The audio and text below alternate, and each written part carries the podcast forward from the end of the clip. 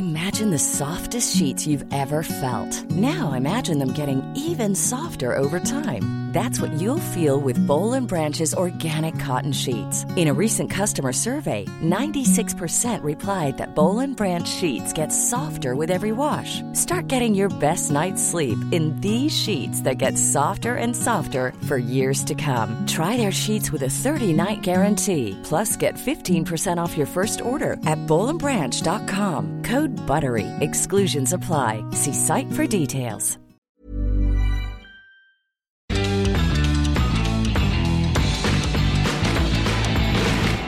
Bienvenidos todos a Sin Comentarios, edición miércoles. Estoy con Lalo Flores. ¡Eh! Lalo Flores que está estrenando audífonos, porque por primera vez está grabando con audífonos y sabe a qué escucha. Don idiota, ¿no? Es como cu- cuando Fernanda ponía los, los inserts de esto pasó en tal lado y yo, ah, mira qué padre. ¿no? Sí. No, sí, fi- fingiendo que estaba escuchando, no, no, sí. Y no te limitabas a opinar. No te limitabas a opinar. ¿Qué pasa? ¿Qué, qué es esta vida si no se anima a opinar uno de cosas que no sabe? Deberíamos hacer un noticiero que sea nada más leer los headliners y opinar o que diga retomar el sistema cuando grabábamos con Lalo, con Lalo, con Memo, ¿no? Ar- Armar la noticia nada más en función del headliner sería Exacto. fantástico. Y bueno, si de repente escuchan una voz satánica de fondo, hola Carla.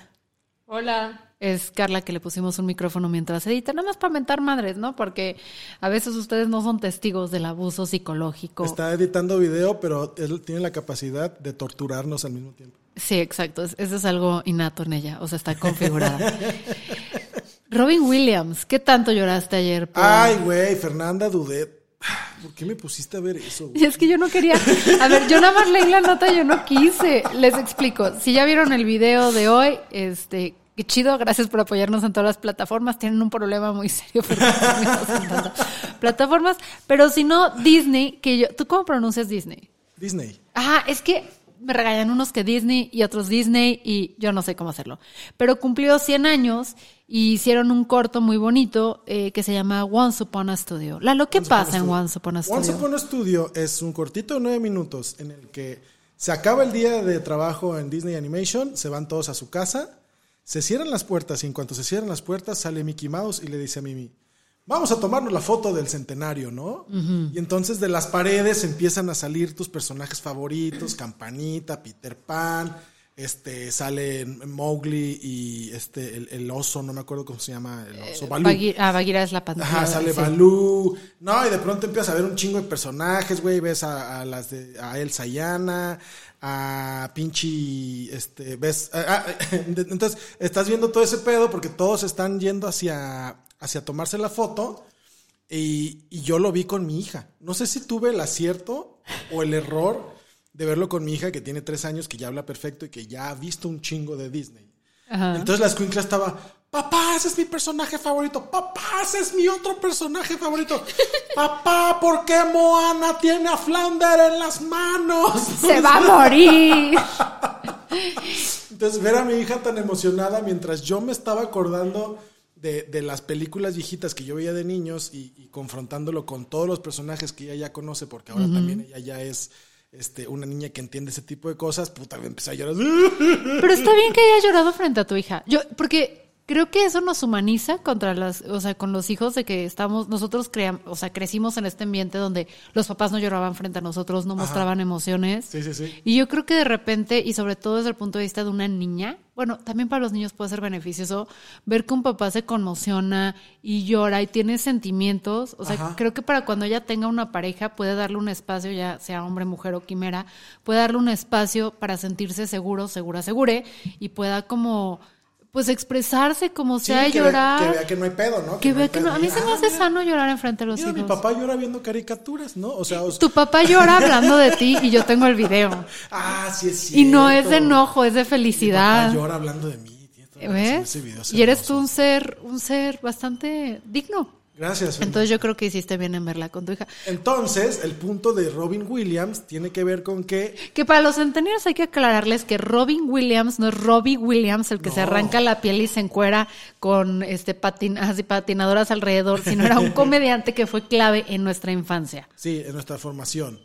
Entonces, platícanos qué pasó con Robin Williams. Robin Williams eh, era la voz o fue la voz original del genio de la lámpara de, de Aladdin de 1990. ¿Y sabe qué pinche año? No me acuerdo, creo que fue 93. Y entonces, este, hay una parte en la que Olaf está dibujando este, algo en un, en un lienzo y te das cuenta de que lo que está dibujando es el genio de la lámpara, sale el genio de la lámpara y si estás viendo, si estás viendo el corto en inglés, te das cuenta de que la voz del genio de la lámpara es la voz original de Robin Williams y lloras. Bueno, yo Yo- lloré, lloras yo sí- yo porque sí también lloré. los centenarios chance no ubican. Robin Williams se suicidó el los 11 de agosto del 2014. Así, güey. O sea, hace casi 10 años. Íbamos a tener que hacer algo en su aniversario. Y para nosotros fue muy traumático porque desde los 70 este, Min- Mork y Mindy eran de los 70 Simón era ¿no?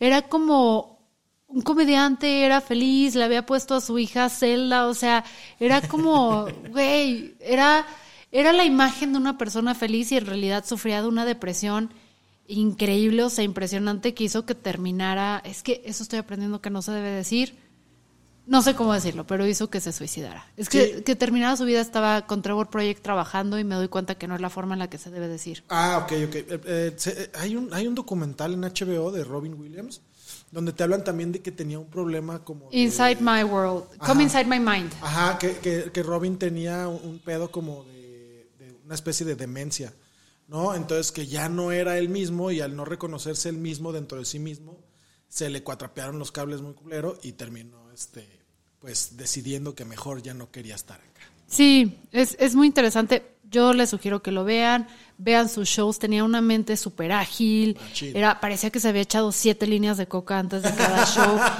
Era una comedia, aunque sí se aventaba a veces como que cositas medio doble sentido. Era una comedia muy limpia, la verdad. Sí. También, yo tenía, cuando teníamos VHS, la cantidad de películas que yo tenía de Robin Williams, porque yo lo amaba, lo amaba, lo amaba. Y en- para Patreones, eh, cuento, cuento la historia de cuando le mandé una carta a Robin Williams, física, estamos hablando de esa época. Yo tenía una sección especial en las repisas, donde guardábamos todas las películas dedicadas a él. Wow. Y tenía Angelina Jolie y Brad Pitt este, separadas de Jennifer Aniston y Friends. Cuando se separaron, llegué y separé también los DVDs. Saber, saber cómo fue tu infancia, Fernanda, de adolescencia, me explica muchas cosas. Muchas cosas. De lo que pasa ahora.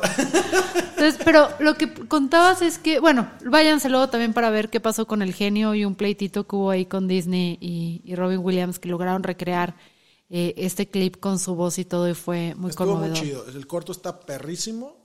Este, vayan, si tienen Disney Plus, vayan a verlo. Y también tuvimos esta semana, hablamos de las cartas de no antecedentes penales. Yes, esta semana eh, hay un tema en el Senado. Eh, hace, hace creo que, no sé si un par de años o tal vez más, la Corte Mexicana ya había dicho que, la Corte Mexicana ya había dicho que, Lalo se está dando un peleito con perdón, el es que... micrófono- Si le das a la rodaja esa El que mi- tienes ahí arriba, puedes mover la, el brazo. Listo, ¿ves? Se mueve. El micrófono es a prueba de pendejos, ¿no? Y, y no estoy pasando la prueba. Exacto, es lo que iba a decir. Este, No esa prueba de Lalos. miren, como dato estúpido colado aquí del, del episodio, en los parques, en el- creo que es en el Yosemite, eh, no es el Yosemite porque ese es el del oso yogi, pero sí creo que es irreal.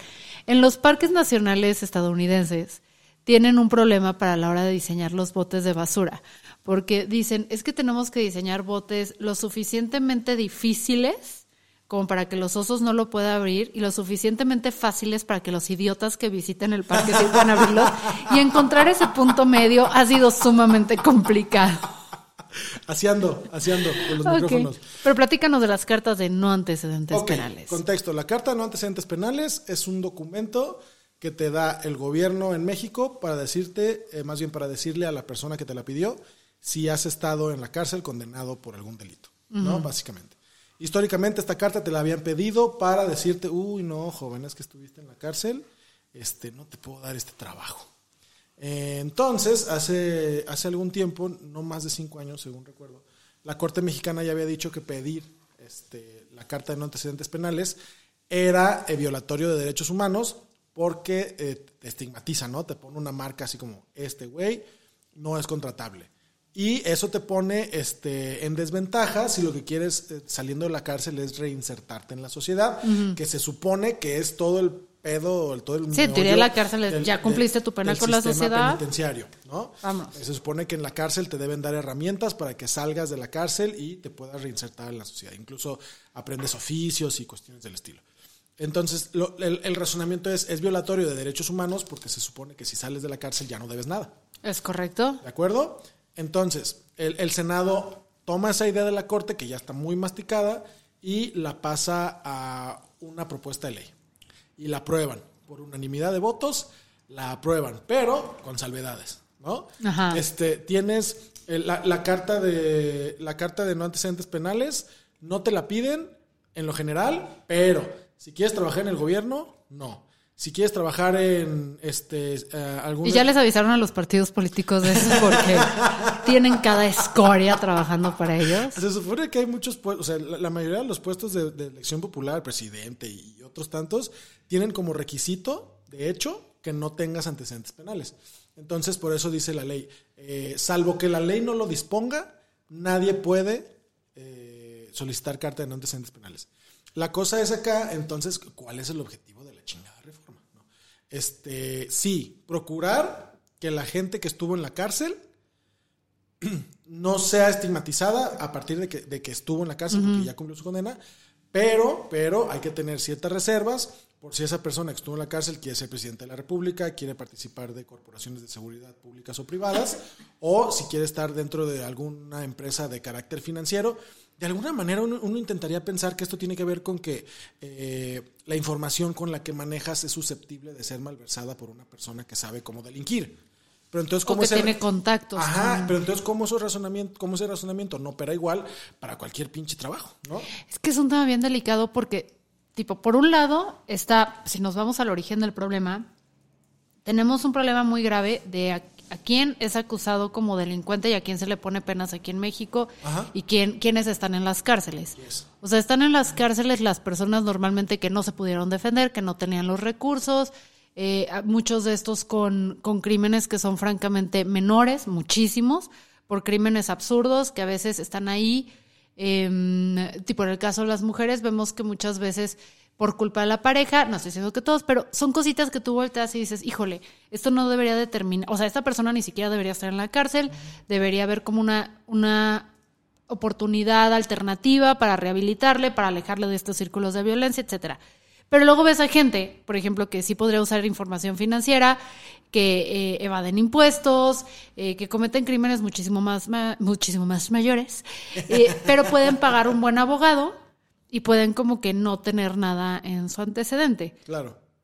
Entonces, de origen es quién entra. Y ya que entra, lo que yo, lo que yo he visto en mi experiencia es que quienes piden mucho cartas de antecedentes no penales no son para puestos ejecutivos altos, No. eh, ni muy fresas. O sea, normalmente te los piden como para, eh, pues para puestos más chiquitos, pero, pero que serían un gran apoyo para una, una persona que pudiera caer en estos, ¿no? Sí, claro, y creo que una de las partes que de las que hablan a favor de la propuesta tiene que ver con que el, el no, no tener la necesidad de demostrar que no has ido a la cárcel, en caso de que sí haya sido, eh, te pone en posición de agarrar una chamba que no esté precarizada. Exacto. ¿no? Que no te toque nada más como, ah, pues aquí este cobra los cinco pesos que cuesta, que cuesta entrar al baño.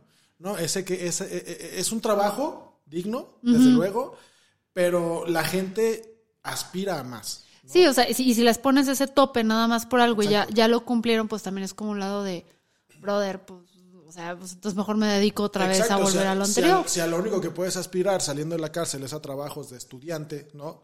¿Sabes? Como los, los que tenemos Sí. catalogados como trabajos de estudiante, este, ¿para pa, pa dónde chingados me hago si tengo tres hijos que mantener y la gasolina cada vez está más cara y etcétera, etcétera? Sí, pues, pues está interesante esta reforma. Sí tenemos que hablar de muchísimas más cosas, de la gente que está en las prisiones, de cómo no tener sistemas punitivistas em, y cómo ser más justos como sociedad que nos falta. Eh, y la nota que me reí mucho es la de las ranas fingen su muerte. Perdón, así cada semana, esta sería como la sección del Lalo, ¿no? No es mi sección, chingada madre, necesito poner audio. Descubrimos que hay ranas en, en Europa y Asia, ranas bermeja, que son ranas que las pobrecitas, cuando los machos se van a poner a parear, pues se ponen a tragar como, como, como locos. No sé si viste fotos, videos, documentales. Se pone a tragar a lo imbécil. Este, no sé cuántos suban de peso, pero durante 10 días le entran. Ah, no. Le entran a la tragadera para aventarse 10 días de, de cogedera, ¿no? Machín. O sea, así como es, perdón, una advertencia. Este podcast no lo deberían escuchar con la presencia de niños. Poquito tarde llega, ¿no? Viajemos en el tiempo al pasado. Pero se avientan estos 10 días, pero pues las pinches ranas, no sé cuánto, cuánto tiempo se tardan tragando. O sea, no tardan de. O, O sea, ¿cuántos de- días desde, desde que empieza el verano, Ajá. las manos en el ano, empiezan a comer.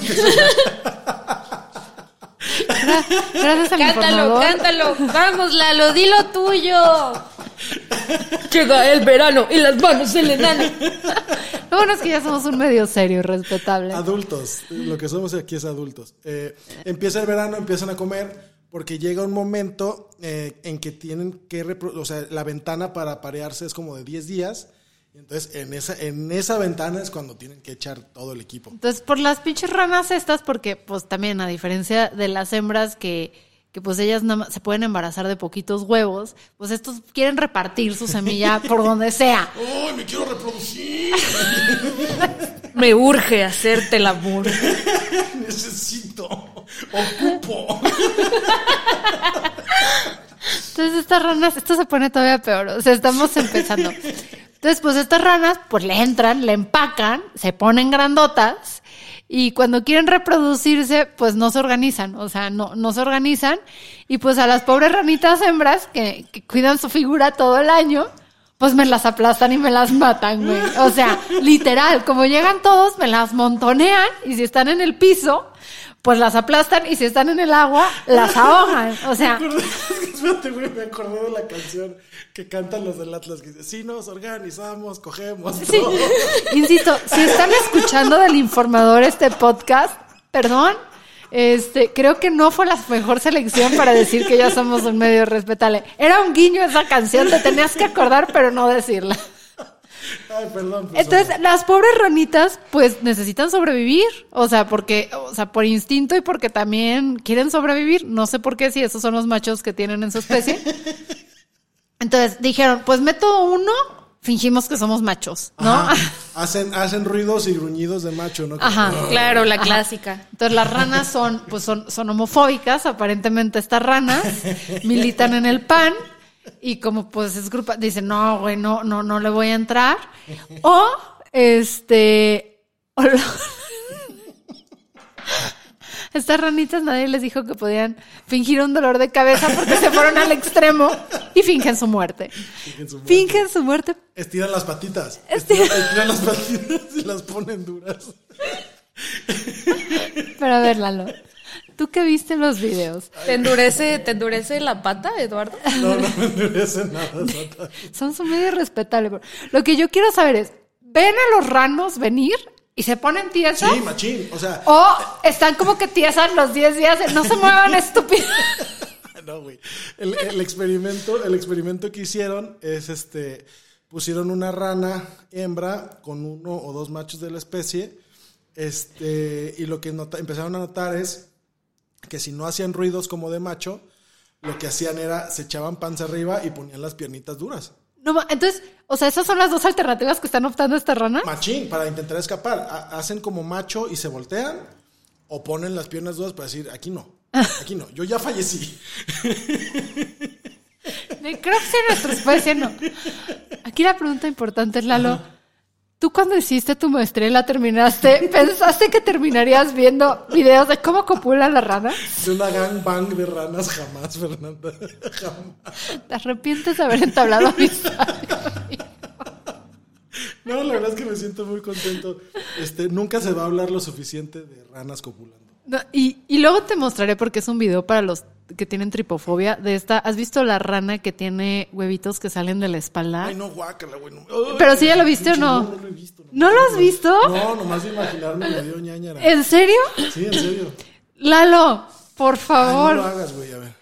Este es, es una rana que es... presenta los No, no lo animales veas, no más lo veas. raros. Así nacen sus huevitos, esa es su espalda. Ah, vete a la... Ok, amigos, estamos viendo la espalda de una rana a nivel microscópico y observando cómo y emergen de su cuerpo Ay, no, guácala, güey, ya quítalo. Güey, no, es como los videos de cuando revientan granos, cuando te sacan puntos negros. Es eso, y ahí salen las ranitas de su espalda. Ay, no. Entonces tú tampoco ves videos de puntos negros. Qué terrible, güey. Ah, es ni que los veo ni me gusta que me los quiten. Literal se partió el lomo la rana por sus crías, güey. Sigue editando, ándale. No, yo quería ver eso, güey. es que creo que hay dos tipos de personas en este mundo, los que nos gustan los videos de este tipo y los que tienen tripofobia. Entonces, podríamos decir que tienes tripofobia. tengo un leve nivel de tripofobia, no tanto como mi hermana, pero sí tengo un leve. Ya. Una vez mi hermana llorando me dio su celular. Cuando estuvo de moda jugarle bromas a los tripofóbicos, que les mandabas una carpetita y cuando la abrías salía una imagen así que, que les da miedo. Mi hermana una vez abrió, pensó que era otro tipo de imagen porque eran, eran bromas las que se hacían. Y yo no sabía qué tanto era tan tripofóbica mi hermana hasta un día que me entregó su teléfono llorando. Me dijo, güey, quítame eso de la pantalla. No, No manches. No puedo quitarlo yo. Y, y- y tenemos que averiguarlo, eso es, es un buen tema para averiguar por qué hay gente que tiene no tengo tripofobia. idea, tengo idea cómo No, se sabe. claramente si tuviéramos idea de algo no estaríamos No haciendo sin comentarios. no estaríamos viendo cómo las ranitas ponen sus patitas duritas. Este, ahora tenemos el tema, perdón porque vamos a pasar como de jiji, creo que tuvimos que poner esta nota muchísimo antes. Sí, güey, verga. Vamos a acabar en, en una nota muy Vamos a acabarlos en un bajón. Lo siento mucho, chicos. Pero en Jalisco, el pasado 15 de octubre, que es. El 15 fue el domingo. El domingo 15 de octubre, em, el colectivo de Madres Buscadoras de Jalisco, a quien les suplico la sigan en Facebook, porque visibilizar el trabajo de estas mujeres es apoyarlas y también lo hay que, con lo que ellas pidan, hay que dar. Este, en artesanos en el municipio de, Tla- de Tlaquepaque encontraron dos orden, hornos crematorios clandestinos, así hechos súper artesanalmente, donde cuando llegaron, cuando los encontraron estas mujeres, o sea, todavía estaban humeando, o sea, acababan de, de hacerlos funcionar. Y resulta que ahí, en Tlaquepaque, ya sabían desde hace rato que, que estaban estos, o sea, en, en la colonia artesanos, que estas cosas estaban sucediendo, pero nadie habla porque tiene miedo. Sí, claro, pues desde luego. Claro, pero tú dices, tiene miedo del crimen organizado, sí, pero también tiene miedo de las autoridades porque ven que entran y salen patrullas de Tlaquepaque y nunca agarran a nadie y todo el mundo sabe quién está involucrado. Sí, sí, sí.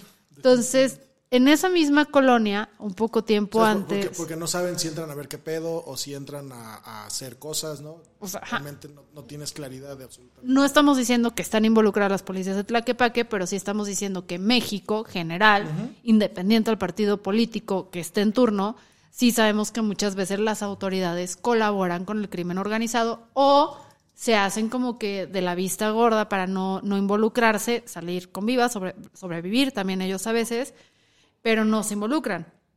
Ahora, en esta zona, hace unos ayeres, o sea, un año, 15 metros arriba de donde encontraron estos crematorios, el año pasado encontraron un pozolero. O sea, uno de estos centros de, de procesamiento donde restos humanos pues los deshacen. Sí, sí, los ¿no? disuelven. Los disuelven todo. Ahora, la bronca es que la autoridad, o sea, no, no acudió, o sea, pues si te hablan y te dicen las madres buscadoras, oigan, chavos, encontramos estos eh, crematorios, pues uno pensaría que la autoridad le cae en chinga y no importa la hora que sea, lo resolvería. No, se fueron a dormir los cachorritos. Fantástico. Sí, dijeron, llegaron y dijeron, ah, muy bien, vamos a acordonar, no sé qué, siete horas, vámonos a dormir. De todos modos no hay nadie, doña. Ajá, o sea, y eso está muy cañón porque estas mujeres están buscando a sus seres queridos, muchas veces a sus hijos. Y el encontrar como que encontrar evidencia de dónde está tu ser querido es muy difícil, pero si está cremado es todavía, todavía más complicado extraer muestras de DNA o ADN. DNA es en inglés, ¿va? ADN es en español. Entonces es todavía muchísimo más difícil poder identificar quiénes son los desaparecidos.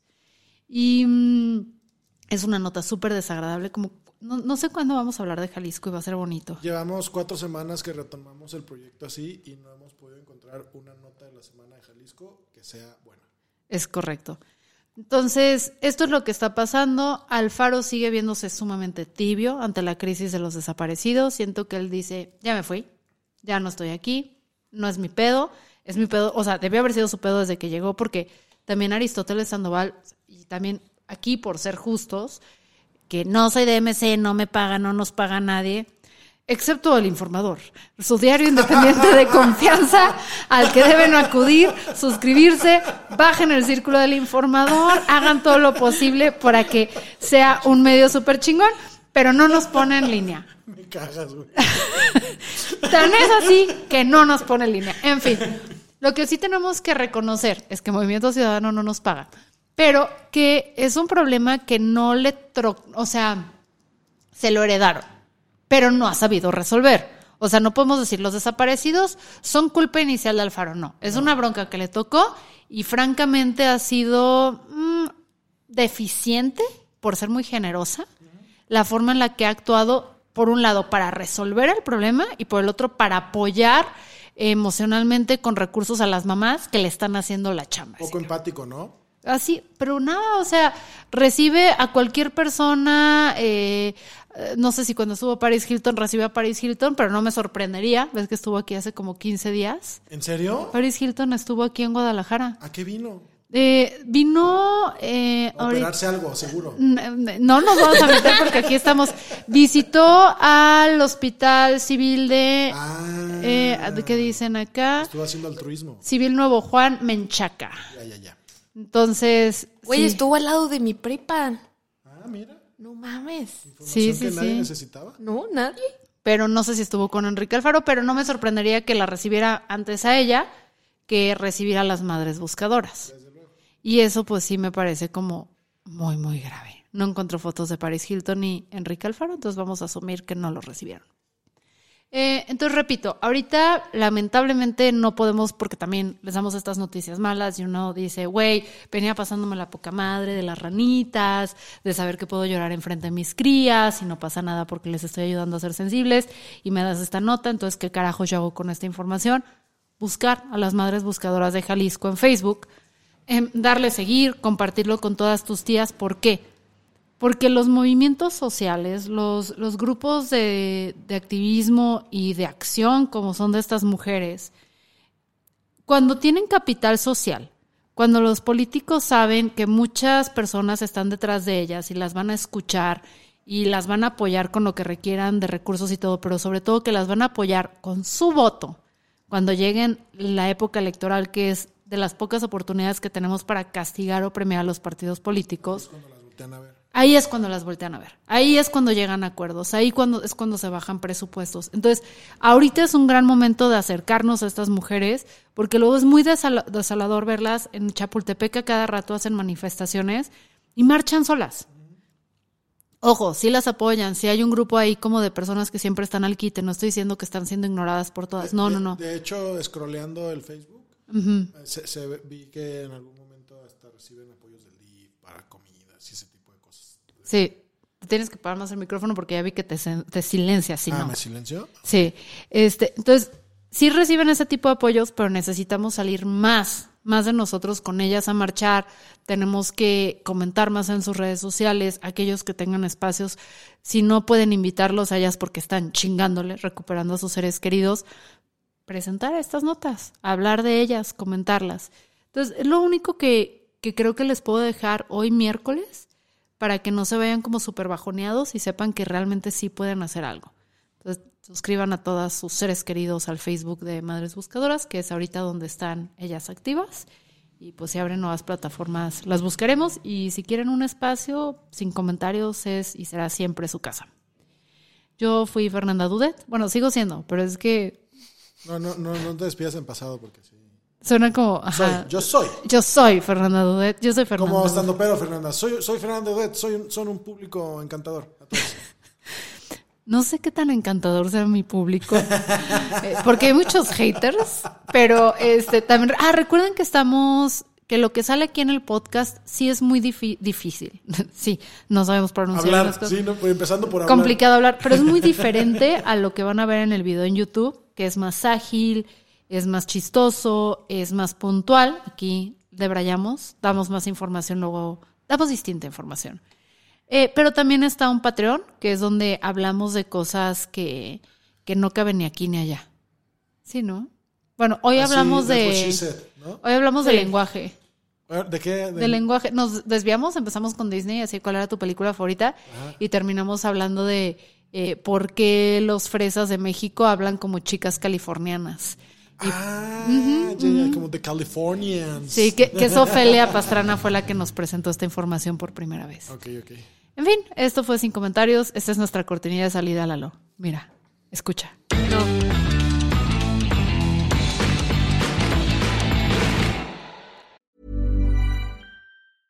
Imagine the softest sheets you've ever felt. Now imagine them getting even softer over time. That's what you'll feel with Bowl and Branch's organic cotton sheets. In a recent customer survey, 96% replied that Bowl and Branch sheets get softer with every wash. Start getting your best night's sleep in these sheets that get softer and softer for years to come. Try their sheets with a 30-night guarantee. Plus, get 15% off your first order at bowlandbranch.com. Code BUTTERY. Exclusions apply. See site for details.